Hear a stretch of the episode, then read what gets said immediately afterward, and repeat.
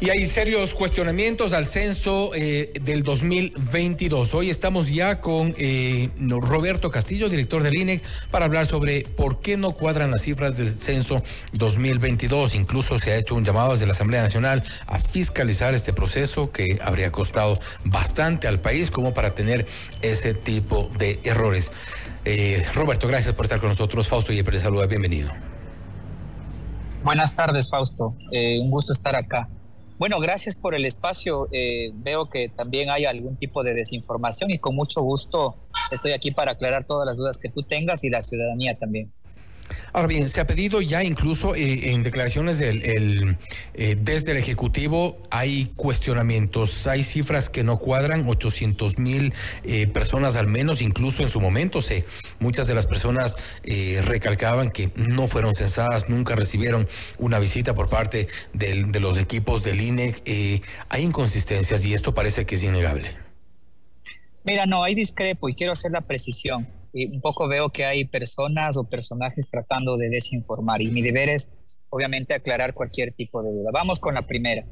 El censo de población contabilizó a 16.9 millones de personas y esos resultados fueron puestos a la ciudadanía en septiembre del año anterior.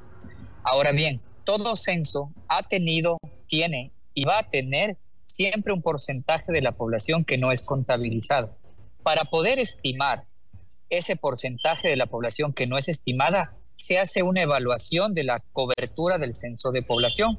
Se utiliza una técnica que se ha venido utilizando en los últimos al menos tres décadas, que se conoce como la conciliación demográfica y consiste en cuantificar cuál es la población que no fue contabilizada. Esto lo hemos dicho justamente en el marco de un evento que hemos eh, socializado el día lunes. Y en ese sentido, la población contada en el censo de población más la población que no se contabilizó y que se tiene que cuantificar, que fue del 4.2% del total y que está dentro de los márgenes aceptables, nos da una población total de 17.7. Todos los censos de población lo han tenido. El censo del 2010, por ejemplo, no contabilizó a 513 mil personas. Fue una misión de cerca del 4% y eso es lo que técnicamente se ha hecho y siempre se debe hacer. Y es esta cifra final, la que acabo de mencionar, la que va a servir para, por ejemplo, el Ministerio de Economía y Finanzas, para el Consejo Nacional Electoral, para todo fin de política pública. Es más, las cifras que acabo de mencionar ya son parte del Plan Nacional de Desarrollo presentado en las, hace pocas horas por la Secretaría Nacional de Planificación. Es decir, ustedes defienden esta diferencia que hay entre 17 millones 700 mil, que son las cifras, los datos presentados, y los 16 millones 938 mil aproximadamente que eh, señalan de la población. Eh, esta es la diferencia. Pero hago otra vez, te hago una precisión, si me permites, salgámonos un poquito del año 2022. Te hablo, mira, en el año 2010 la omisión censal fue del 3.4%, correspondió a 512 mil personas. En el año 2001 fue de 610 mil personas y correspondió al 4.8%. En 1990 fueron de 782 mil personas y la omisión fue del 7.5%. Esto potencialmente puede ser nuevo para personas que desconocen el tema técnico y, y es obviamente mi deber no existe una discrepancia, no ha habido ningún tipo de corrección o cambio a la cifra del censo. El censo son 16.9 millones de personas, pero ahora hay que sumar la omisión censal y es la población total. Una vez más, insisto, no hay ningún tipo de discrepancia o algo por el estilo. Es un procedimiento que la Oficina de Estadística ha hecho en los últimos al menos 50 años, y no solo la de Ecuador, sino cualquier oficina de estadística en el mundo. ¿No se ha invisibilizado a muchos ecuatorianos? La invisibilización que tú acabas de mencionar se expresa en la omisión censal, una omisión del 4.2% que justamente recoge esa población que por A o B circunstancia no fue contabilizada en el operativo de campo que se realizó un año atrás.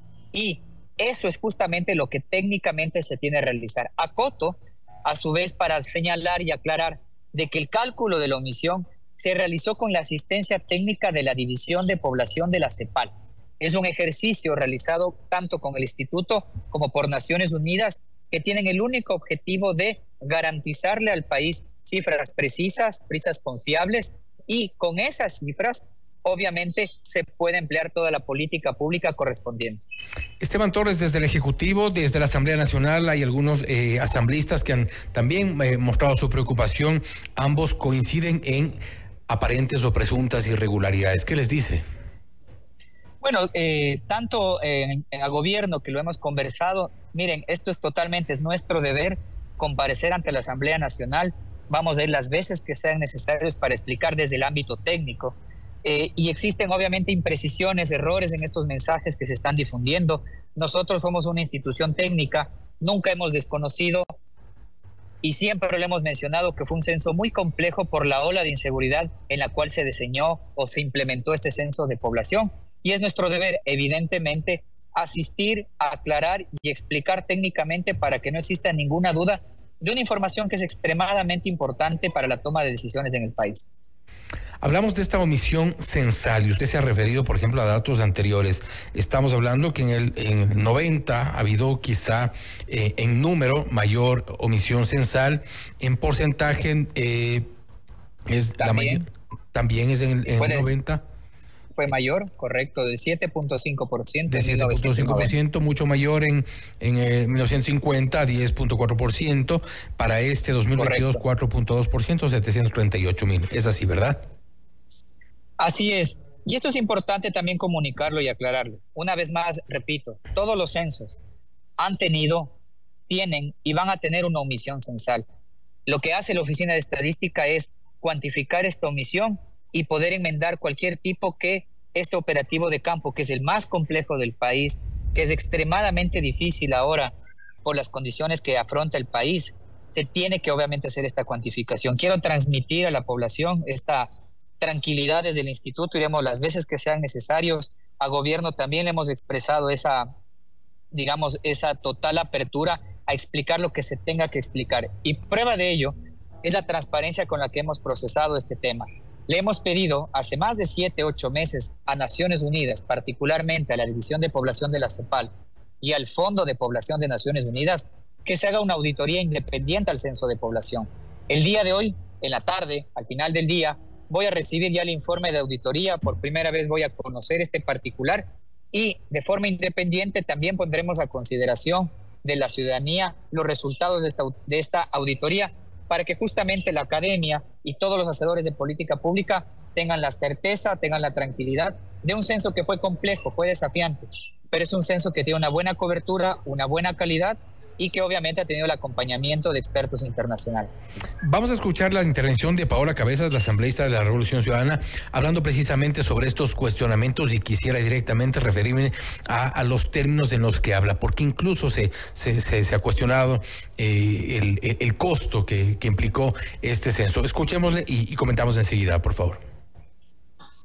Luego de un proceso repleto de irregularidades, retrasos e incumplimientos de toda índole, el Instituto Nacional de Estadísticas y Censos presentó finalmente, el 21 de septiembre, los resultados del Censo de Población y Vivienda 2022. Y como era previsible, los resultados son genuinamente acordes con todo el proceso. Es decir, de una metodología atropellada, antitécnica y mediocre. Es decir, de una metodología que no permite ver los resultados reales. Todos los riesgos que implica el octavo Censo Nacional de Población, séptimo de vivienda y primero de comunidades, finalmente se concretaron en cifras. Más de una vez se los dijimos que era un proceso arriesgado, inseguro y poco efectivo. Otro de los asambleístas, César Umajinga, también se refirió a estos cuestionamientos. Escuchemos, por favor.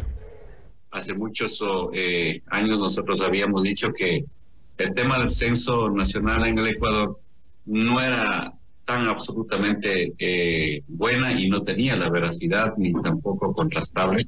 Y por eso hemos dicho al presidente de la República que no acepte estos datos, que no publique esos datos hasta que las comisiones interdisciplinarios pueda también en efecto eh, hacer eh, un trabajo de investigación. En ese sentido, habrá muchas autoridades que van a comparecer para que ellos también demuestren las preguntas, las repreguntas, porque aquí nosotros queremos fiscalizar, fiscalizar y también remitir a la Contraloría General del Estado como es vulneración de derechos, es alteración de datos.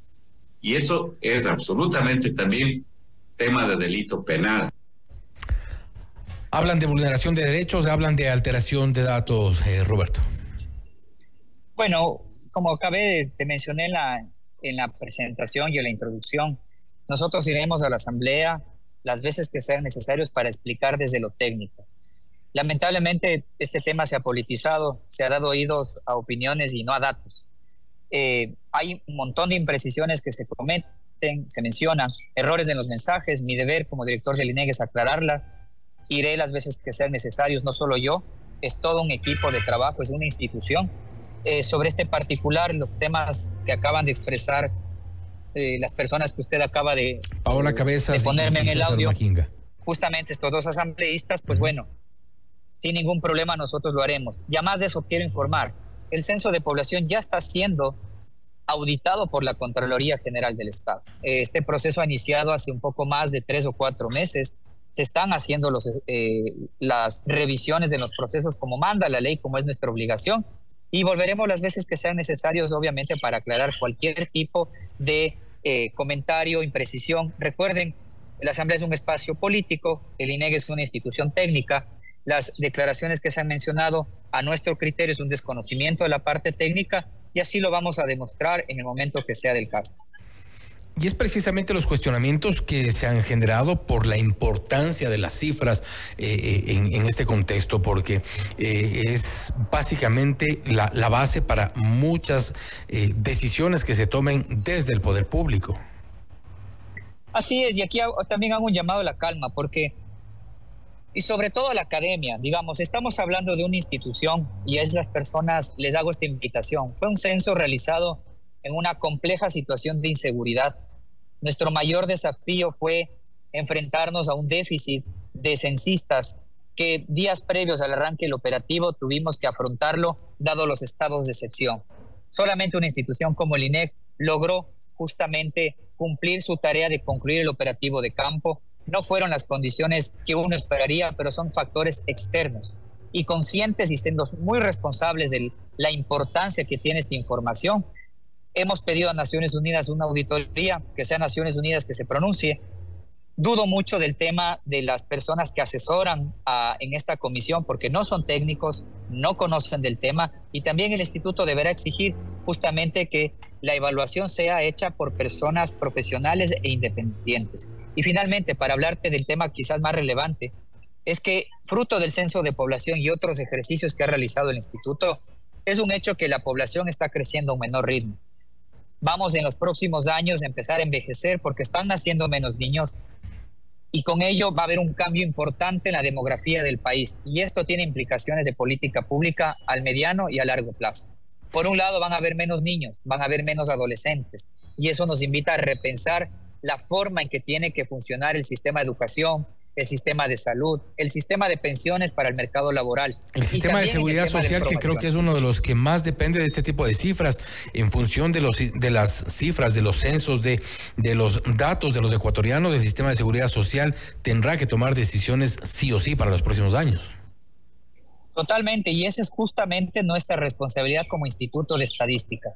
Solventar lo que se tenga que solventar, informar las veces que sean necesarios y aclarar cualquier tipo de interrogante que se presente al caso. Ese es nuestro deber como institución técnica, informar correctamente a la política pública para que se tomen las mejores decisiones. El censo tiene una gran ventaja, que nos permite después de casi 12 años saber con mucha precisión dónde está la población más vulnerable, en qué condiciones viven y optimizar los recursos del Estado. Tenemos que en esto, sobre todo en estos tiempos, ser muy, muy juiciosos de ver dónde se invierte para tener mejor retorno social. Con la información del censo se podrán priorizar todos los programas sociales, se podrá, por ejemplo, priorizar eh, los bonos de desarrollo humano para llegar efectivamente a aquellos que todavía no lo reciben y sufren o están en condición de pobreza monetaria. Roberto, los datos del 2022 están cargados en la página del INEC. Correcto, eso también es algo, le invito a la ciudadanía, ingresen a www.censoecuador.gov.es. Por primera vez hemos puesto a disposición de la ciudadanía un visualizador en el cual usted puede consultar de forma muy sencilla, muy fácil, el perfil de su territorio. Hemos trabajado con los técnicos de los gobiernos autónomos descentralizados para ayudarles a armar sus planes de desarrollo y ordenamiento territorial, justamente eliminando las brechas de acceso a la información. Y para la academia, hemos homologado los censos de población del 2001, del 2010 y del 2022 para que puedan hacer análisis temporales. Toda la metodología, las bases de datos y cualquier tipo de documentación ya está disponible en la página web de el Censo de Población 2022. Y le preguntaba esto porque había gente que un poco se incomodaba por las pocas facilidades, decían así, de ingresar a los datos a la página del INE para poder acceder a esta información reciente. Bueno, eh, más bien, si nos puedes hacer llegar con estos eh, ciudadanos, sería un gusto poder generar capacitaciones. De hecho, me encuentro en Guayaquil en la tarde, vamos a hacer una capacitación a técnicos de los diferentes gobiernos autónomos descentralizados y sociedad civil que quieren consumir la información del censo y seguiremos llegando en todo el territorio nacional para que se explote la herramienta que así hemos puesto a disposición de la ciudadanía. Roberto, estamos pendientes igual de cualquier eh, tipo de, detalles sobre eh, la, publicación del, del, censo por un lado y también los cuestionamientos que van a llegar sin duda a la Asamblea Nacional. Vamos a dar seguimiento a un tema que es importante para los ecuatorianos. Nuevamente, gracias por haber estado con nosotros. Gracias también a ti. Muy buena tarde. Gracias. Ha sido Roberto Castillo, director del Instituto Nacional de Estadística y Censos, para hablar sobre eh, por qué no cuadran las cifras del censo. Se ha hablado de una omisión censal que, en este caso, de acuerdo a los porcentajes exhibidos desde 1950, sería menor al de otros censos anteriores. Que acudirá a la Asamblea Nacional, ha dicho Roberto Castillo, eh, una vez que se ha confirmado que varios asambleístas iniciarán un proceso de fiscalización al censo 2022. Esto es Notimundo a la carta siempre bien informados.